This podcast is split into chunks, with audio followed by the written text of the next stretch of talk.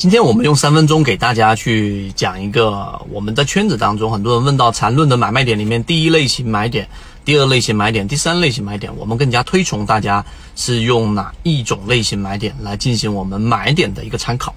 那其实简单的说，就是我们更加推崇第一类型买点或者第二类型买点，往往我们不太推崇第三类型买点。我们先用很快的时间给大家过一遍第一类型买点跟第二类型买点跟第三类型买点的差异。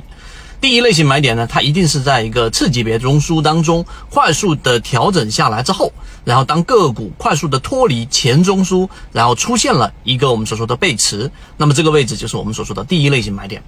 第二类型买点呢，说这一波反抽之后，对吧？然后呢，再出现了一波调整，在次级别上，因为走势中完美，大家可以认真去听我们的这条航线缠论航线里面所说的走势中完美的这一节课，你就会有很大的收获。它必然是由一个次级别的三段来构成的，所以当它这一波调整，它必然会有一波反抽。无论它是这一波下跌之后，然后继续中继下跌，还是它出现一个转折，还是下跌之后形成一个盘整，它必然会有这。一笔的反抽，所以当第一类型买入之后，我们所说的这一波利润空间或大或小，总会有给我们转身的机会。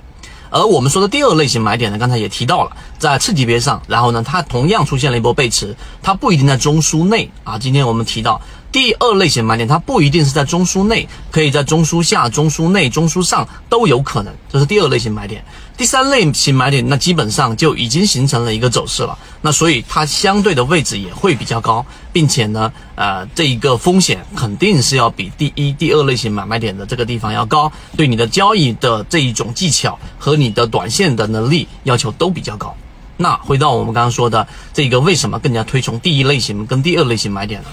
首先，我们先说一个大的思想和大的方向，就我们未来的走向啊，一定会更多的偏向于中低位的低吸，或者是要有价值的护城河，来让保证着我们即使在短期内错误了，并且在中期上，在一个不是特别长的时间段，例如说一个季度、一个月，它会纠正它这样一个个股的低位，然后再反抽上去，然后让我们能得到获利。前面无数的例子都已经佐证了我们这个观点是对的。对于新入市场的，或者说你想长期稳定投资、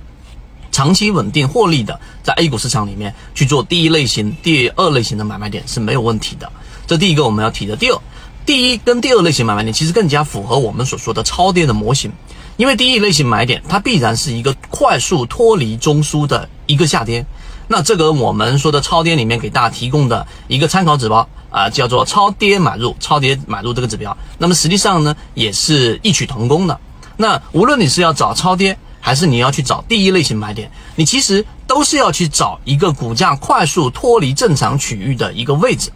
这个位置呢，我们在技术分析上，刚才我们所说的，它其实就是由背驰产生的。那这一波是技术分析的。那么在价值分析系统里面呢，其实我们要找的，也就是要买便宜的。而这个便宜并不是指股价它很便宜，而是指它已经脱离了我们认为的合理的价值区域的这一条这一个中枢，它快速的脱离了，所以它很便宜。所以无论是第一类型还是第二类型的时候，其实你会发现我们在讲的这个模型都是要贴切 A 股市场。如果你纯粹用价值分析去做 A 股市场里面，可能你会碰得鼻青脸肿、头破血流。但是你如果把技术分析跟价值分析这两个模块同时放进你大脑里面，他们可能在某个角度上是冲突的，但实际上呢，你依然可以让它在你大脑里面去存在。那对于你的交易，并且也有辅助或者指导的作用。那么你的这个投资在 A 股市场里面，可能成功率要远远大。圈子从二零一六年到现在都分享模型，一方面是